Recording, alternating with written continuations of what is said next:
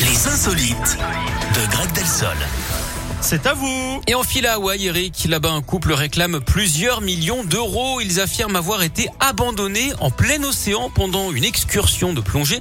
Ça s'était passé pendant leur lune de miel. On peut dire hein, que les organisateurs ne manquent pas d'air, d'autant que les deux amoureux étaient des plongeurs expérimentés. Ils ont de la bouteille, sauf que le capitaine ne leur a pas précisément dit à quelle heure ils devaient revenir au bateau. Et quand ils se sont pointés, il n'y avait plus personne. Ils ont regagné l'île à la nage.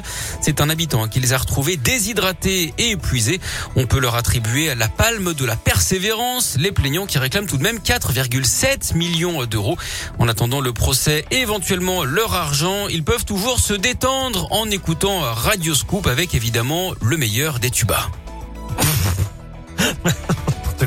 Merci beaucoup. Il y, avait, il y avait du jeu de mots là. Oh, il y en la avait là, hein. palme, Ouais, je vous ai- Je vous noyé sous les jeux de mots, mon pauvre Eric. Merci beaucoup, Je Greg. vous en prie. Je vous souhaite une bien belle journée. Mais Et on se retrouve demain. Ça marche. Travaillez pas trop dur quand même. Hein. Non, vous inquiétez Économisez-vous. pas. Vous me fatiguez. Pierre de Marc comme promis ou encore Maneskin, ça arrive.